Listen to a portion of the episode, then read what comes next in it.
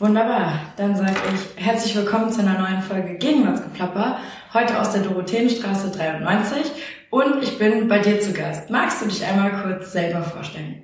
Ja, hallo Christina, Frank Schäffler, Mitglied des Deutschen Bundestages im Haushaltsausschuss, komme aus Ostwestfalen-Lippe, aus dem schönen Bünde äh, in Nordrhein-Westfalen, verheiratet, zwei Kinder. Und bist du dort, wo du jetzt herkommst, äh, geboren und aufgewachsen oder hat es dich auch zwischendurch woanders hin verschlagen? Nee, äh, geboren bin ich im Schwäbischen, in Schwäbisch Gmünd, äh, aufgewachsen im Kreis Göppingen. Und ich bin als Kind dann aus Westfalen gekommen. Äh, da bin ich aber auch irgendwie hängen geblieben. Also bin in Bad Salzuflen aufgewachsen, im Kreis Lippe, war da lange kommunalpolitisch tätig, und dann hat es mich irgendwann in den Kreis Herford gezogen, weil wir dann eine Immobilie gekauft haben. Wieder so passiert. Ja, genau. Okay, dann erzähl doch gerne mal, ähm, wie du zur Schule gegangen bist oh. und äh, was da deine Lieblings- und deine Hassfächer waren und was du dann nach dem Abschluss gemacht hast. Äh, ich habe ein etwas, ähm, glaube ich, interessanten Bildungsweg. Ich habe erst Realschule gemacht, mittlere Reife, habe dann eine Ausbildung gemacht äh, zum Industriekaufmann, ähm, habe dann danach Fachabitur gemacht und danach BWL studiert äh, in Paderborn und Bielefeld. Und ja, was waren meine Lieblingsfächer? So Geschichte, Erdkunde, Sport natürlich. Äh, das habe ich immer ganz gerne gemacht. Okay, stimmt eigentlich das Gerücht, dass die Uni Bielefeld wirklich die hässlichste in Deutschland ist? Ja, äh, ich habe dort an der Fachhochschule studiert, aber der Fachbereich war in, im Uni-Gebäude. Ja, also die ist schon, die sieht aus wie so ein ähm, Star Wars Raumschiff. Aber sie ist ehrlich gesagt sehr praktisch, weil alles vor Ort ist. Ja, ähm, man konnte da einkaufen, man konnte da zur Post gehen, man konnte da was essen, da gab es Restaurants unten. Also ich habe das äh, sehr genossen. Ich habe da im Studentenwohnheim in der Morgenbrede gewohnt äh, mit meinem Juli-Freund äh, Christoph Dammermann. Und äh, wir waren die, der Erstbezug in diesem neuen Wohnheim an der Morgenbrede. Und das war also für uns purer Luxus. Da hatten wir eine Terrasse, hatten wir eine, eine Küche in einer Zweier-WG. Ähm, also das war fußläufig zur Uni. Das war eigentlich sensationell damals. Das klingt ja fast so ein bisschen wie der Mikrokosmos Bundestag, oder nicht? Also wenn man alles hat, eine eigene Post, eigene Restaurants. Ja, ja, das war ja damals auch, äh, ich habe in den Anfang der 90er Jahre studiert. Ähm, das war noch die Zeit der, da gab es noch keine Handys und äh, wir waren die Ersten in diesem Wohnheim, die ein Normalpapier-Faxgerät hatten. Der Christoph Dauermann war Landesvorsitzender der Julis in NRW, ich war Bezirksvorsitzender der Julis und äh, da musste man natürlich immer viel kommunizieren. Und wir waren die einzigen, das war der pure Luxus, wir hatten ein Normalpapierfax damals, ja. Äh, das hat zur damaligen Zeit Schweine viel Geld gekostet. Und ähm, aber wir waren, glaube ich, im ganzen Wohnheim die einzigen, die ein, die ein Faxgerät hatten. Was genau bedeutet denn Normalpapierfax? Ja. Gab es da so ein Ja, also die, die, die, klassischen Faxgeräte hatte so, hatten so Thermopapier, also ah. auf so Endlosrollen. Ja. Ähm, und äh, die, das funktionierte genauso. Das Problem war nur, äh, das Papier rollte sich dann halt auch anschließend immer so auf, wenn das rauskam aus dem Faxgerät.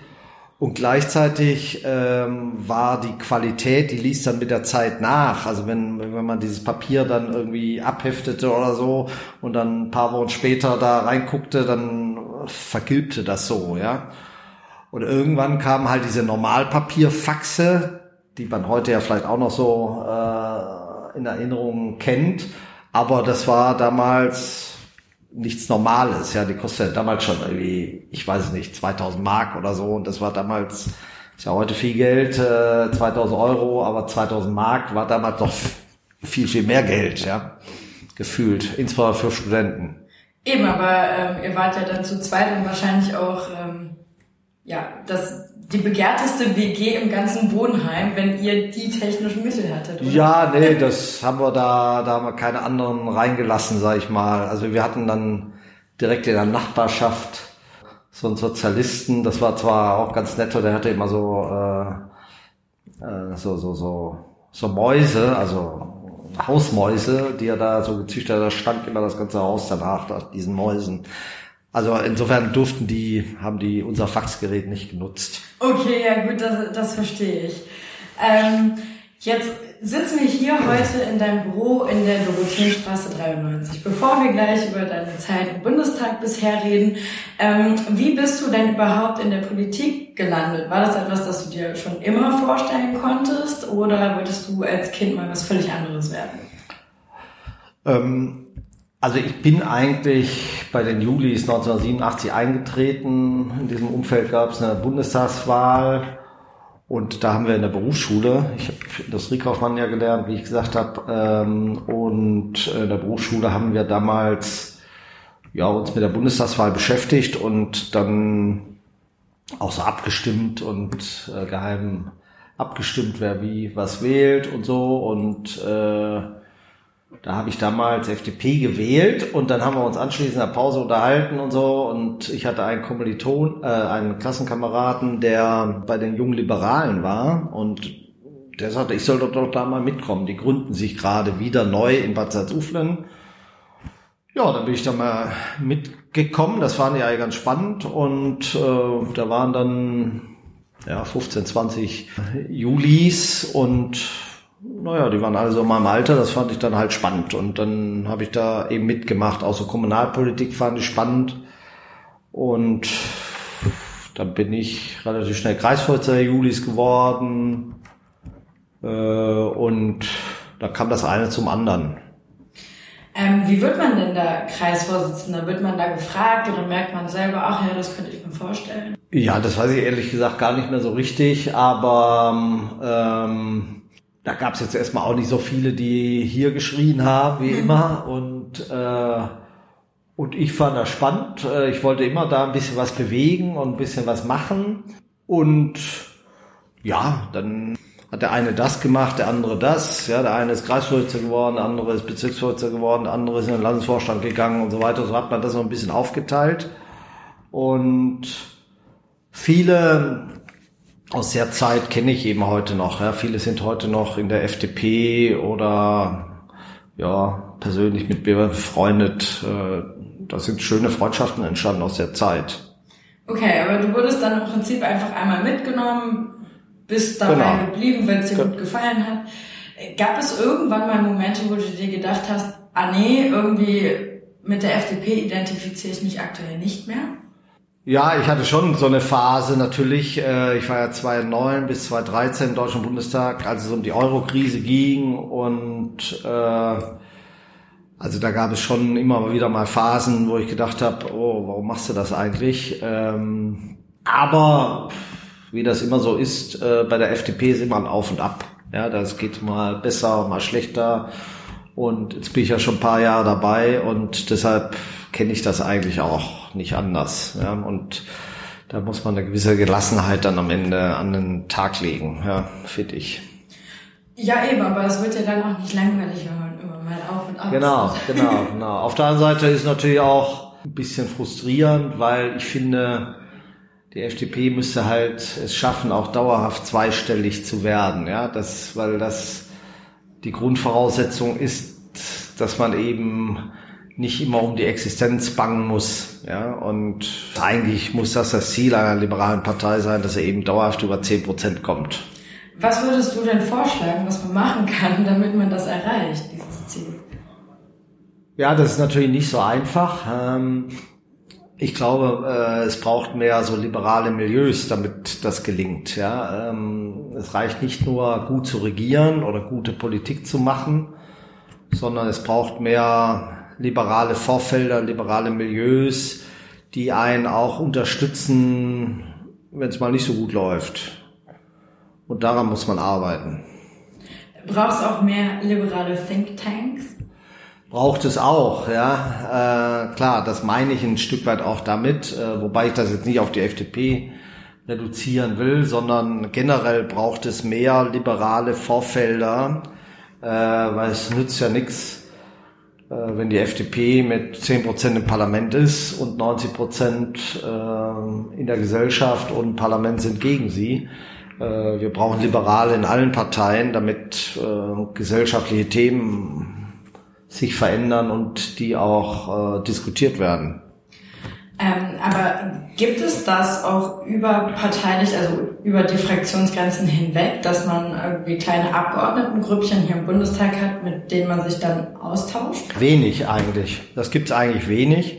Aber das muss es vielleicht auch nicht so zwingend. Also das ist natürlich schon auch, äh, könnte sinnvoll sein. Ähm, aber die Themen, die der Deutsche Bundestag diskutiert oder die Fraktionen, Parteien diskutieren, die haben ja ihren Ursprung immer in gesellschaftlichen Diskussionen. Ja, das fällt ja nicht vom Himmel. Also nicht die FDP überlegt sich was im stillen Kämmerlein das versucht sie umzusetzen. Nein, das sind ja oft Themen, die gesellschaftlich an sie herangetragen werden und die sie dann aufgreift und dann politisch versucht umzusetzen. Und entscheidender ist eigentlich, diese gesellschaftlichen Themen zu bestimmen. Ja, und das, das meine ich.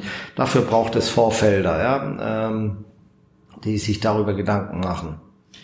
Okay, und äh, du hast jetzt schon 2009 bis 2013 als Legislatur erwähnt. War das dann deine erste? Äh, nee, ich bin 2005 in den Deutschen Bundestag eingezogen. Ah ja, okay, also doch schon ein alter Hase sozusagen. Ja. Dann ja, kann ich nicht leugnen. dann erzähl doch mal von deinem ersten Bundestagswahlkampf und äh, bei welchen Ausschüssen du dann gelandet bist.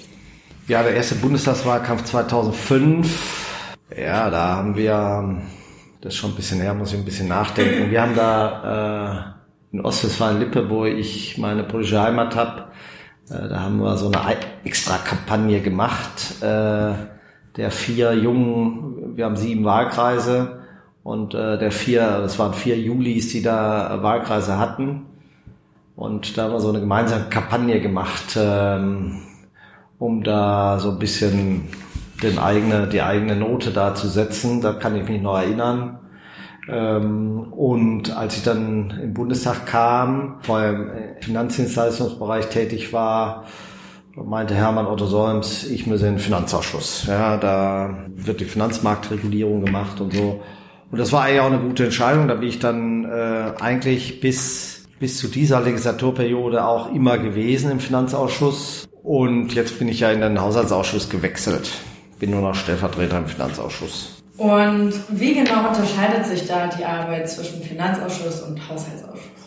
Ah, das ist fundamental anders. Äh, da fängt man nochmal neu an im Haushaltsausschuss. Also ich habe gedacht, so, so Parlament würde ich jetzt können, nach ein paar Jahren äh, im Parlament, aber Haushaltsausschuss ist nochmal ganz anders. Das ist so eine eigene Welt, auch eine eigene verschworene Gemeinschaft, ähm, wo man auch, naja, alle wollen Geld, ja, und der Haushaltsausschuss verteilt dieses Geld nach den Kriterien mehr oder weniger, die er selbst festlegt. Und da gibt es natürlich verschiedene ähm, Einflussversuche anderer Ausschüsse beispielsweise, aber auch der Ministerien. Äh, und dagegen wehrt sich der Haushaltsausschuss oder die Mitglieder immer auch ein Stück weit kollektiv. Das ist so eine ganz neue Erkenntnis. Also da gibt's da gibt's natürlich auch so äh, Opposition und äh, Regierung, äh, Regierungsfraktionen, aber weniger. Also es gibt da zusätzlich noch einen Chorgeist, ja, ähm, der da sehr ausgeprägt ist. Und die Mechanismen, wie da gearbeitet wird, ist auch völlig anders. Ähm, also der Haushaltsausschuss beschließt in der Regel keine Gesetze, oder äh, anders als der Finanzausschuss, der ja die ganze Finanzsteuergesetze und so weiter federführend macht, macht der Haushaltsausschuss eigentlich federführend nur das den Haushalt, das Haushaltsgesetz, ja, äh, und ganz selten auch mal äh, ist er federführend für ein Gesetz, ja, das ist er in der Regel nicht. Das heißt, dieses Haushaltsgesetz ist so der Schwerpunkt und deshalb ist die Haushaltseinbringung bis zur Haushaltsverabschiedung, dann, also Haushaltseinbringung meist ähm, nach der Sommerpause, Haushaltsverabschiedung meist vor Weihnachten, eine sehr stressige Phase, äh, weil da alles verhandelt werden muss in der Zeit. Und das übrige Jahr ist eine eher eine Vorbereitung dieser, dieser Geschichte. Und man hat relativ viel Gestaltungsspielraum im Haushaltsausschuss. Äh, das macht mir ehrlich gesagt große Freude, denn man ist immer im Haushaltsausschuss für einen Einzelplan, so heißt das, für einen Haushalt eines Ministeriums zuständig. Bei mir ist das das Umwelt-, Landwirtschafts- und das Verkehrsministerium. Und da agiert man mit den beiden Koalitionspartnern nicht völlig autonom, aber man hat sehr viel Freiheiten. Und das ist, das ist ein hohes Gut. Jetzt hast du auch gesagt, ähm, dass ja, alle Leute sozusagen auf euch als Haushälter zukommen. Wie machen die das denn? Machen sie das geschickt und erreichen sie dann ihre Ziele oder lasst ihr euch da gar nicht beeinflussen? Ja, jein. Also was, was wir zum Beispiel nicht mögen, ist, wenn der einzelne Ausschuss, also der Kulturausschuss oder der Sportausschuss oder der Gesundheitsausschuss uns irgendwelche Vorgaben machen wollen, ja, also sagen wollen, da an der Stelle muss mehr Geld ausgegeben werden und so, äh, das wollen wir gar nicht, ja, weil wir meinen, das ist das originäre Recht und die Aufgabe des Haushaltsausschusses, da haben die nichts mit zu tun. Wir reden ja bei denen auch nicht rein, wenn die irgendwelche Gesetze machen, ja.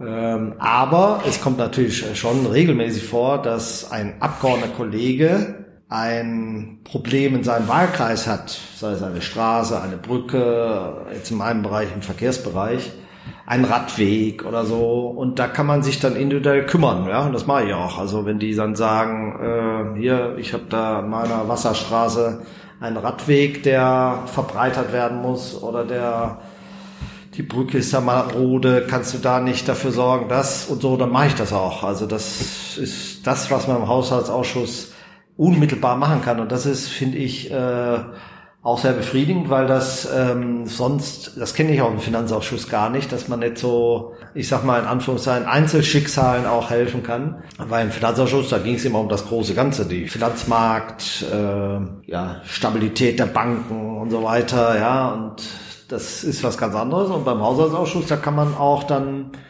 individuell helfen. Ähm, wie genau macht man das? Hast du da mal ein Beispiel? Also jetzt äh, vielleicht sogar sowas mit einem Fahrradweg. Wie geht man dann vor? Nimmt man das dann einfach mit in so eine Ausschusssitzung? Oder ja, mein, äh, ich habe ganz, jetzt ist, betrifft es zwar mich, aber äh, mein, meiner Stadt äh, Minden beispielsweise, da geht die Weser lang.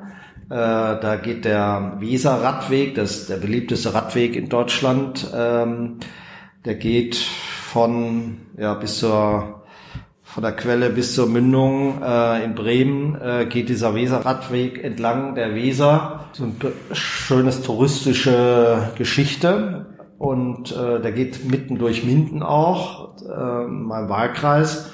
Und da hat mich jetzt der Bürgermeister angeschrieben, äh, sie wollen den verlängern, äh, nicht verlängern, sondern verbreitern, äh, ob ich da nicht helfen könnte. Ja, das habe ich jetzt gemacht. Der hat mir das geschrieben. Ich habe das ans zuständige Referat im Ministerium weitergegeben. Und ich hoffe, dass das dann äh, oben auf dem Stapel landet und nicht unten. Ja, und äh, da werde ich mal nochmal nachfragen, ob das klappt. In der Regel funktioniert's aber. Ja, und äh, da kann man, und das habe ich eben festgestellt, Abgeordneter kann man eben gewisse Dinge äh, schon stärker anschieben, als das vielleicht der Bürgermeister selbst könnte. Das kann man jetzt alles kritisieren und sagen, hier, das ist doch ungerecht, aber ich kann es leider nicht ändern, ist leider so und deshalb muss ich mich im Rahmen dieser Möglichkeiten auch bewegen und das tue ich dann gerne, weil wenn das sinnvoll ist, mache ich das auch. Würdest du dich dann als so eine Art Vermittler in dem Moment ja, sehen? Ja, klar, genau. Das ist eigentlich so äh, meine Rolle und das gilt jetzt nicht nur für die Bürgermeister in meinem Wahlkreis oder so, sondern das geht auch, was weiß ich, wenn ein Kollege kommt und sagt, ich habe da was, äh, kannst du dich da mal kümmern? Äh, dann kann man sich da kümmern. Er könnte das nicht so gut, ja, weil er nicht den direkten Zugang zum Ministerium hat und ähm, als Berichterstatter für den Einzelplan hat man das halt. Ja, da hat man direkten Zugang zur Haushaltsabteilung im Ministerium und dann kann man das da nachfragen und äh, in der Regel wollen die mir auch nichts Böses, sondern äh, wollen mich unterstützen, weil sie mich natürlich auch brauchen. Das ist halt so ein Zusammenspiel im Haushaltsausschuss. Das Ministerium äh, will natürlich äh, auch mit mir gut auskommen. Ich will mit denen gut auskommen, äh, weil wir wollen uns nicht gegenseitig übermäßig ärgern, weil das macht eben nur Arbeit. Und deshalb haben die auch ein Interesse daran, äh, mir an der einen oder anderen Stelle entgegenzukommen. Und wie genau bist du eigentlich bei deinen ähm, Berichterstattungen, den Einzelplänen gelandet? Also wurde das ausgelost oder hat man sich freiwillig? Ja, das wird so ein bisschen äh, zugeteilt nach Interessenlagen und so, ja. Ähm, jetzt ist Landwirtschaft und Umwelt nicht äh, so absolut äh, meine Interessenlage, obwohl ich zwei Hühner, einen Hahn zu Hause habe und ein paar Bienen, aber ähm, es ist dennoch äh, nicht so mein, mein Hauptschwerpunkt, aber der Verkehrsetat ist der größte Investitionsetat. Das, das war so das Dickschiff. Und dann muss man, hat jeder auch noch zwei kleinere Etats in der Regel dabei, weil äh, wir, haben, wir sind zu sechs im Haushaltsausschuss und dann muss die Arbeit halt aufgeteilt werden. Ähm, zu sechs, das setzt sich dann wie zusammen?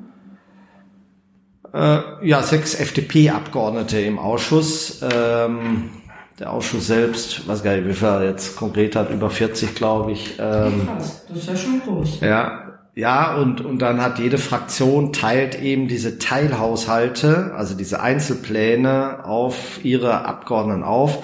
Das heißt, die großen Fraktionen haben halt dann äh, nur ein Etat und die kleineren haben drei, ich habe sogar vier, also jetzt auch noch ein kleiner Bundesrechnungshof hat auch noch einen eigenen Etat, für den bin ich auch noch verantwortlich und ja, so wird das ge gehandhabt. Wie kam es denn bei dir eigentlich zum Wechsel vom Finanz- in den Haushaltsausschuss? Ach, ich wollte einfach mal was anderes machen jetzt, nachdem ich jetzt zwölf Jahre, glaube ich, im Finanzausschuss war, wollte ich einfach auch mal was anderes machen. Und Haushaltsausschuss ist eben der Königsausschuss im Bundestag und wir haben einen mehr bekommen. Durch die Größe der FDP haben wir jetzt einen mehr im Haushaltsausschuss. Und da gab es halt eben die Gelegenheit zu sagen, ich will. Ja. Chance genutzt, würde ich sagen. Genau. Okay. Und ähm, ich hatte das schon total vergessen, aber wir kennen uns schon ein bisschen länger, fällt mir gerade ein. Ähm, du warst doch auch im Wirecard-Untersuchungsausschuss. Ja. Da warst du aber nur Stellvertreter, oder? Genau. Da war Florian Tonka das ordentliche Mitglied und ich war sein Stellvertreter. Genau. Aber wie arbeitsintensiv war das zu der Zeit dann für dich? Das war auch sehr arbeitsintensiv, äh, weil der Untersuchungsausschuss, der hat auch immer bis mitten in die Nacht hinein getagt. Das war auch schon äh, sehr anstrengend. Obwohl ich, wir haben dann die Arbeit ein bisschen aufgeteilt. Der Florian Tonka hat dann, sagen wir, die Hauptarbeit gemacht, aber ähm, und hatte auch die höchste Belastung in der Zeit.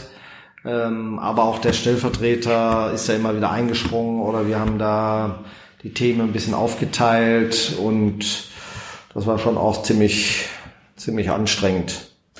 Beobachtest du das Thema Wirecard aber immer noch oder hast du da keine Ja, doch, das ist ja jetzt auch wieder ein bisschen hochgekommen, ähm, nachdem jetzt herauskam, dass der äh, Maschalek russischer Spion war und ähm, also das oder ich verfolge natürlich auch den Prozess jetzt da in München ähm, sehr interessiert, weil das natürlich alles jetzt irgendwie wiederkommt, ja, diese ganzen Themen und äh, was da, was da schief lief und äh, wie viel kriminelle Energie dahinter steckte und so, das verfolge ich natürlich und ich glaube, ähm, die allermeisten Menschen sind natürlich über die Komplexität äh, nicht so informiert und da wir das über Wochen lang begleitet haben, ist man jetzt dann natürlich automatisch dann auch Experte, ja, weil, weil man das alles gehört hat, ja.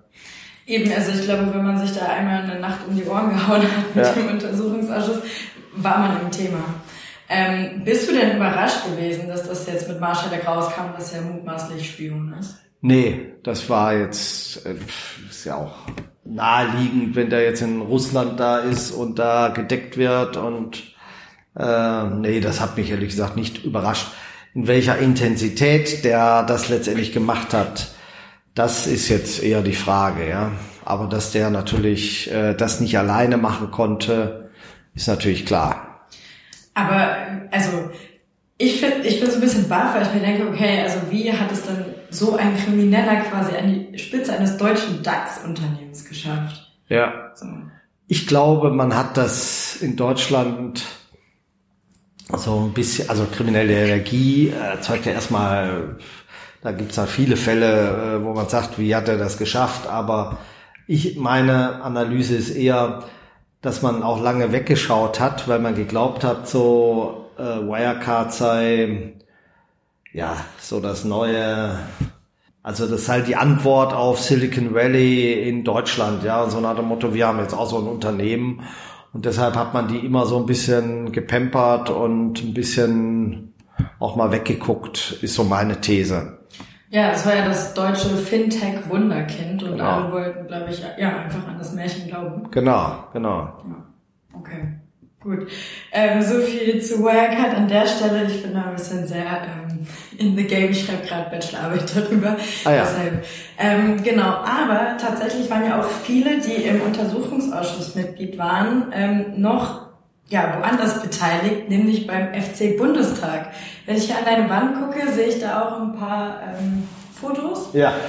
Magst du mal erzählen, ähm, ja, wie lange du schon dabei bist? Also ich unterstelle dir das einfach mal, dass du da mitmachst. Ja, ähm, also da mache ich schon ziemlich lange mit. Ähm, ich glaube seit 2007 oder so. Ich war nicht gleich direkt am Anfang dabei, als ich reinkam, aber irgendwann hat mich mein Kollege mitgeschleppt.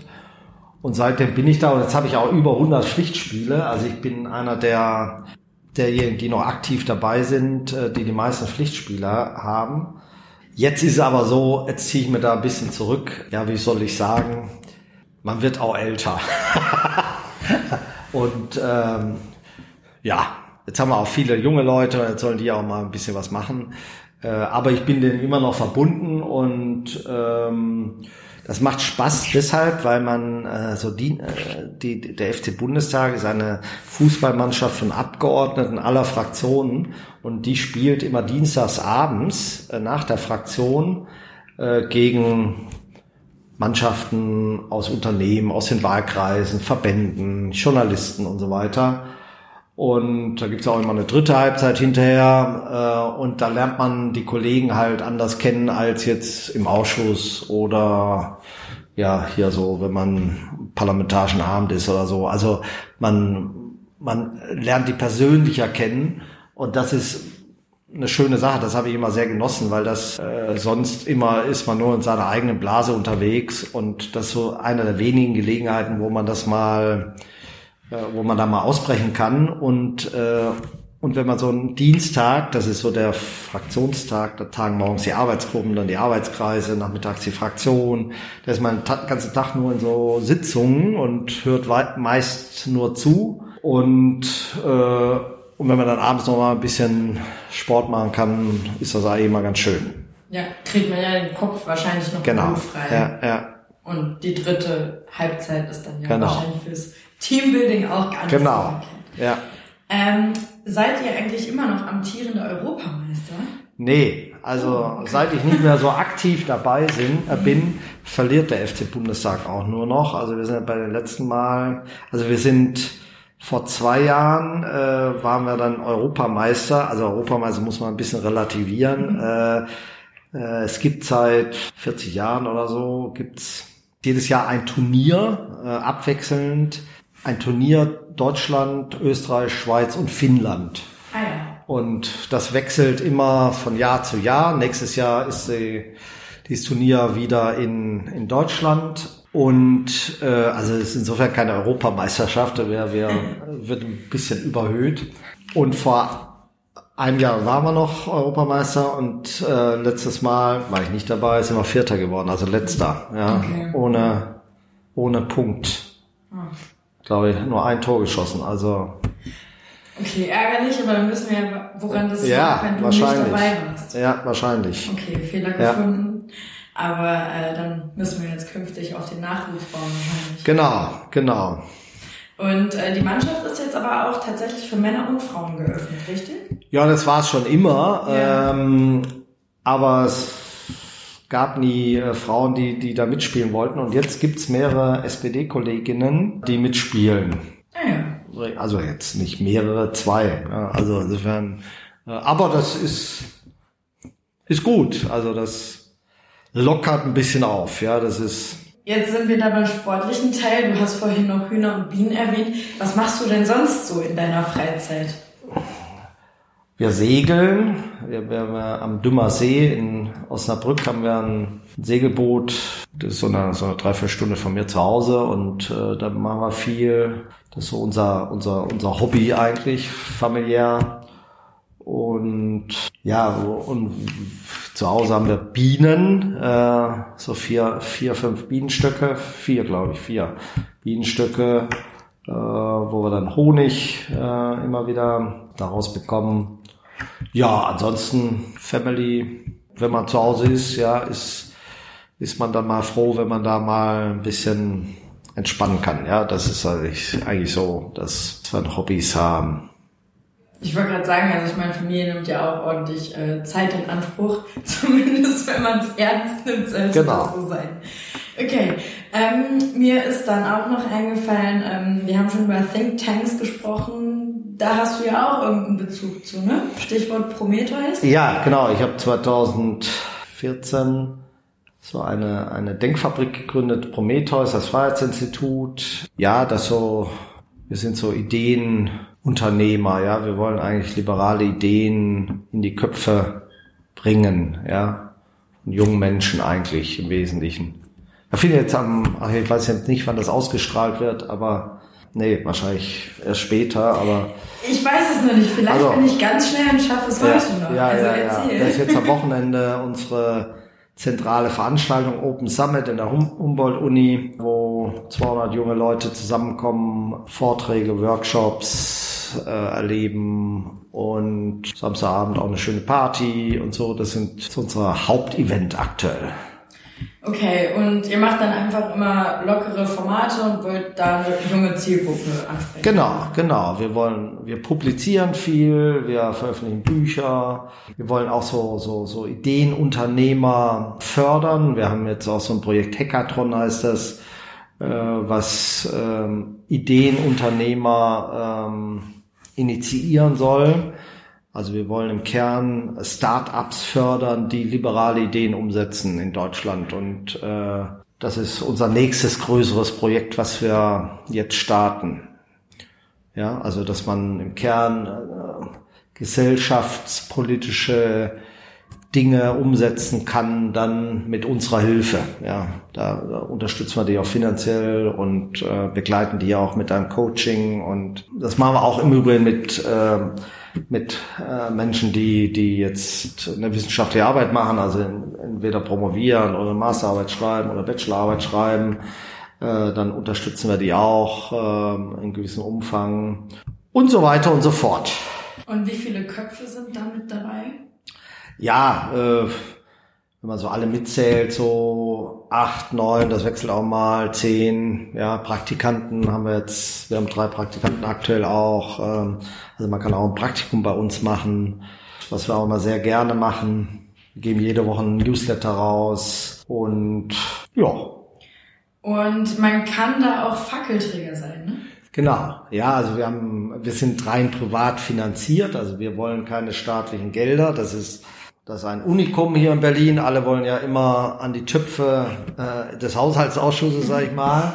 Äh, das wollen wir ausdrücklich nicht, weil wir eben nicht diese Abhängigkeit von, vom Staat haben wollen. Und deshalb haben wir private Finanziers. Äh, und das sind sehr viele auch junge Leute, die äh, so regelmäßig dazu beitragen, als Fac sogenannte Fackelträger, die monatlich 10, 20 Euro äh, spenden und damit unsere Arbeit ermöglichen. Und ähm, wie seid ihr überhaupt auf äh, ja, die Idee Fackelträger gekommen und wie kam es zu dem Namen Prometheus überhaupt? Prometheus war ja in der griechischen Mythologie derjenige, der den der Titan, der den Göttern das Feuer entrissen hat und den Menschen quasi das Feuer gegeben hat und quasi die Wärme, die die Freiheit letztendlich gegeben hat. Und das ist so der, der, der, der Hintergrund. Und ja, Fackelträger, das hängt dann natürlich auch Fackelträger der Freiheit. Ja, wir verstehen uns als die Heimat der Freiheit in Berlin. Und äh, wer das unterstützen will, der ist halt dann Fackelträger. Ja, der kriegt dann auch von uns eine Urkunde und, und ein Pin von uns, äh, damit er sich auch bekennen kann als Fackelträger. Schön, okay. Hinter dir hängt auch ein Bild. Ähm, hat das auch schon mit... Ähm oh nee, das hat meine Frau gemacht. Ah, ja, okay. Äh, das hing aber lange bei Prometheus. Ja. Äh, wir haben eine Bibliothek des Liberalismus mhm. äh, eingerichtet und die wächst und wächst. Und ähm, da musste dieses Bild jetzt einem neuen Regal weichen ah. äh, in der Mulakstraße. Und deshalb habe ich es jetzt hier in mein Büro wieder gehängt. Das war früher in meinem Büro, jetzt habe ich es wieder hier hingehängt. Okay. Ähm, ist deine Frau Künstlerin? Nee, nee, die hatte mal so eine künstlerische Phase. okay. und, äh, und dann hat sie das mal gemalt. Ich fand es immer ganz schön, dass, dass das ist so, so eine stilisierte Sonne, würde ich mal sagen. Äh, ja. Ähm, genau, also ich meine, wir sind in einem Podcast-Format. Genau, kann man, also deshalb habe ich es gerade beschrieben. Dass Richtig. Es, ja, ich würde sagen, so eine stilisierte Sonne. Ja, es ist hell, es ist rot mit gelb. Ja, ja, ja. Genau, ja. Also man kann sich, glaube ich, was vorstellen. Genau. cool. Ähm, und was ich auch noch im Kopf habe, ist äh, eine Schlagzeile mit dir verbunden, ähm, dass du der Heizungsrebell wärst. ist dem so? Ach ja, das sind immer so Klischees, ne? Ich war ja der 9 bis 13 war ich der Euro-Rebell, da haben sie mich zum Euro-Rebellen gemacht. Und äh, als jetzt die Diskussion ums Heizungsgesetz war, äh, dann haben sie das wieder aufgegriffen und haben gesagt, jetzt ist der Schäffler der Heizungsrebell äh, oder der Heizungsheld haben auch einige geschrieben und äh, also es sind halt immer so Bilder, die dann da gezeichnet werden. Ähm, ja. Macht das dann vor allem die Springerpresse oder äh, gehen die anderen da auch mit? Und das haben dann alle irgendwie geschrieben. und ich kann, ich, kann man sich auch nicht aussuchen, ne? das schreiben die einfach. Nee, äh, und ja. Okay, aber wie viel ist denn da dran? Also jetzt äh, vor allem beim Heizungsheld, das ist wahrscheinlich ja noch das hm. aktuellere Thema. Was steckt dir dahinter? Naja, gut, ich habe als Robert Habeck äh, seinen ersten Entwurf des Gebäudeenergiegesetzes vorgelegt hat, habe ich das eben relativ hart kritisiert und äh, dann habe ich mit Parteifreunden auf dem Bundesparteitag in Berlin einen Dringlichkeitsantrag gestellt, der dann äh, am Ende fast einstimmig angenommen wurde. Und das war dann natürlich eine, das Ausbremsen dieses Entwurfes von Habeck. Und dann ist ja bis vor der Sommerpause da eine Einigung erzielt worden, die das, dieses Gesetz eigentlich um 180 Grad äh, verändert hat. Und das ist jetzt nach der Sommerpause verabschiedet worden. Und naja, es ist eben schon wesentlich besser geworden, als das ursprünglich der Fall war. Insofern äh, habe ich das, glaube ich, äh, schon in die richtige Richtung geschoben, glaube ich. Also. Aber das war dann tatsächlich einfach formal mit einem Antrag beim Parteitag. Genau, genau. Ähm, ich bin Bezirksvorsitzender in Ostwestfalen-Lippe in der Region in Nordrhein-Westfalen und äh, wir haben vor dem Parteitag überlegt, was können wir noch inhaltlich für einen Akzent setzen. Und da ist die Idee äh, geboren worden, einen Dringlichkeitsantrag auf den Bundesparteitag zu stellen. Und den haben wir dann formuliert. Äh, mein, mein Kreisvorsitzender aus Bielefeld, der Mike Schlifter und ich, wir haben dann diesen Antrag formuliert. Und dann haben wir den eingebracht und dann haben sich halt immer mehr äh, diesem Antrag angeschlossen, schon im Vorfeld auch Bundestagskollegen äh, aus der Fraktion. Und dann war natürlich klar, dass der so durchgeht. Und das war eigentlich so der Auftakt äh, dieser ganzen Veränderungswelle. Ja. Äh, wie viele Seiten hat so ein Dringlichkeitsantrag? Wie viele Seiten? Mhm. Ach, ich glaube, der hatte nur eine Seite oder anderthalb maximal. Ja, also der war relativ, ja, der war so eine Seite, würde ich sagen, relativ kurz mit vier, fünf Punkten. Mhm. Äh, eine Einladung, vier, fünf Punkten, vier, fünf Forderungen. Also kann man sich das so ein bisschen wie so ein Thesenpapier da so vorstellen oder? Naja, ist eine, ich, ja, aber in verkürzter Form, ist eine Situationsbeschreibung, äh, etwas zugespitzt natürlich.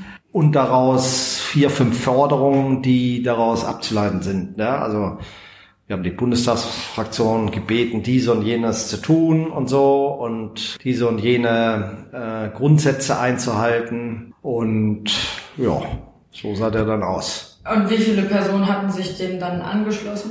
80, also äh, 80 Delegierte. Mhm. Und das war halt schon eine relativ hohe Zahl, weil ähm, der Bundesparteitag der FDP hat nur 660 oder was heißt nur 660 Delegierte, wenn ich das richtig weiß.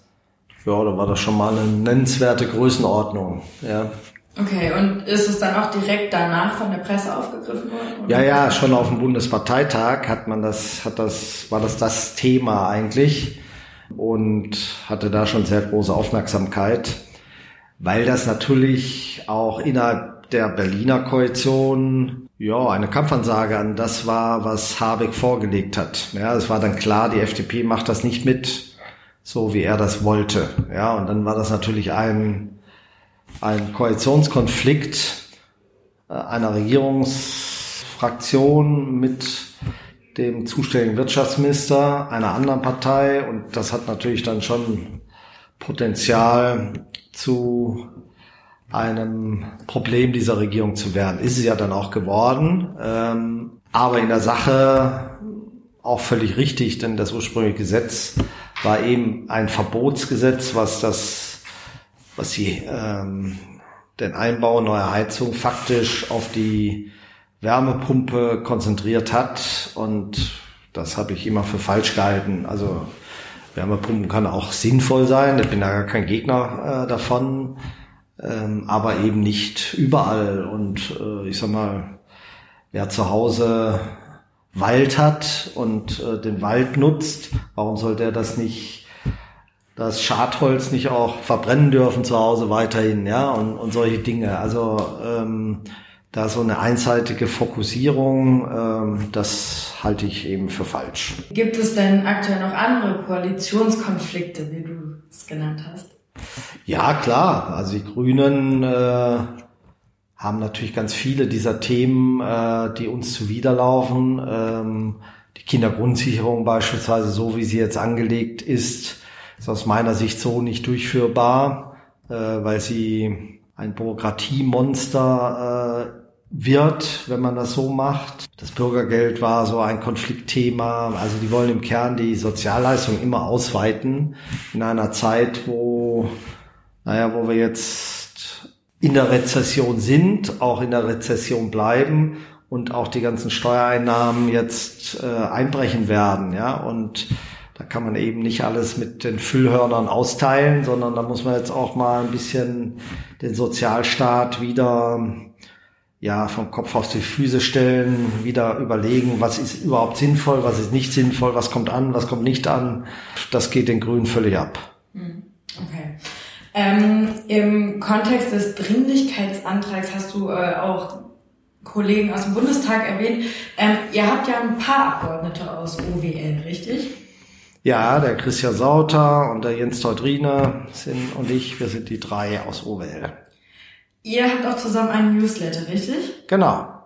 Und ähm, ist es bei euch dann immer nur Teamwork oder wird es dann ja mit Blick auf die nächste Wahl irgendwann zu Konkurrenz? Also wie sieht das intern aus? Ach, ach nee, wir sind erstmal schon äh, Kollegen, die sich gut kennen und gut verstehen. Und äh, wie gesagt, das sieht man ja daran, dass wir jeden Freitag äh, gemeinsam auch ein Newsletter rausgeben, wo wir Bürger, aber auch die Parteimitglieder äh, über unsere Arbeit hier informieren. Also Teamwork makes the dream work und holt das ja. Beste für die Region. Ja, das ist eigentlich das Ziel.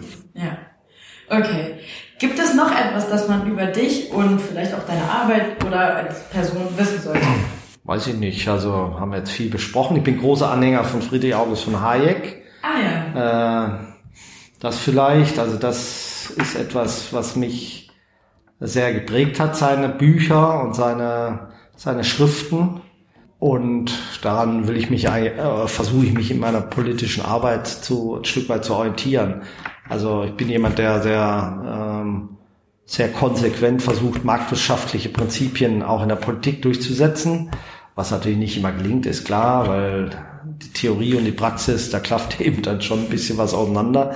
Äh, aber ähm, das ist so das, was mich so inhaltlich antreibt. Okay, ähm, wie bist du auf Hayek gekommen?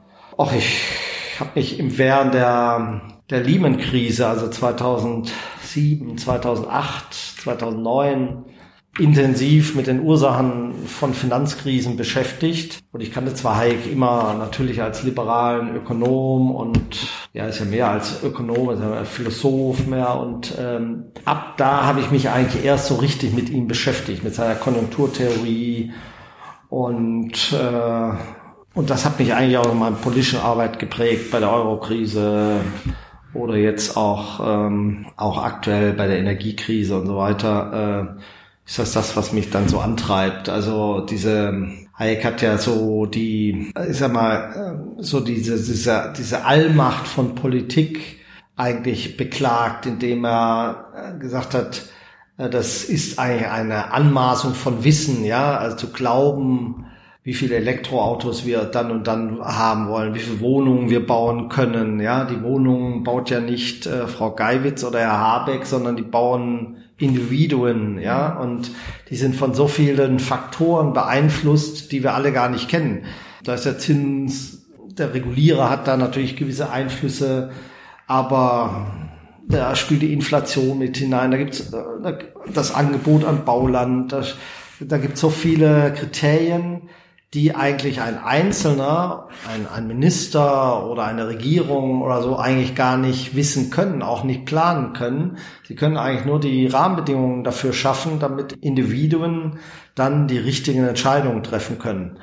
Und ähm, äh, dieser Gedanke von ihm, den finde ich eigentlich nach wie vor sehr faszinierend, weil der in der Praxis auch stimmt. ja. Okay, jetzt ist das ja ein Bild auf so einer schönen Glasplatte. Ist das aus der Kunstsammlung des Bundestages oder hast du dir das selber besorgt?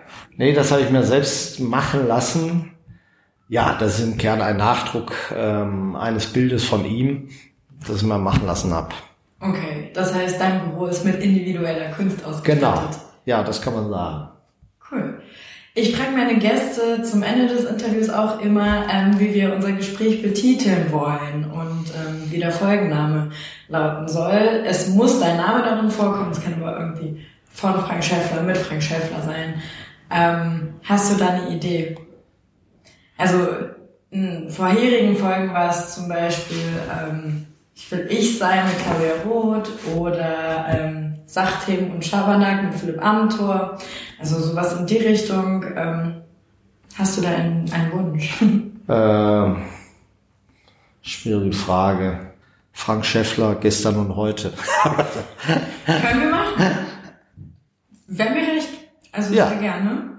Gut. Cool. Dann würde ich nämlich sagen, wir haben es geschafft. Wenn du noch abschließende Worte hast, wäre jetzt hier der Platz. Ja, vielen Dank erstmal für das Interview, Christina. Äh, ja, und ich wünsche dir da viel Erfolg, auch bei deiner Masterarbeit mit Wirecard.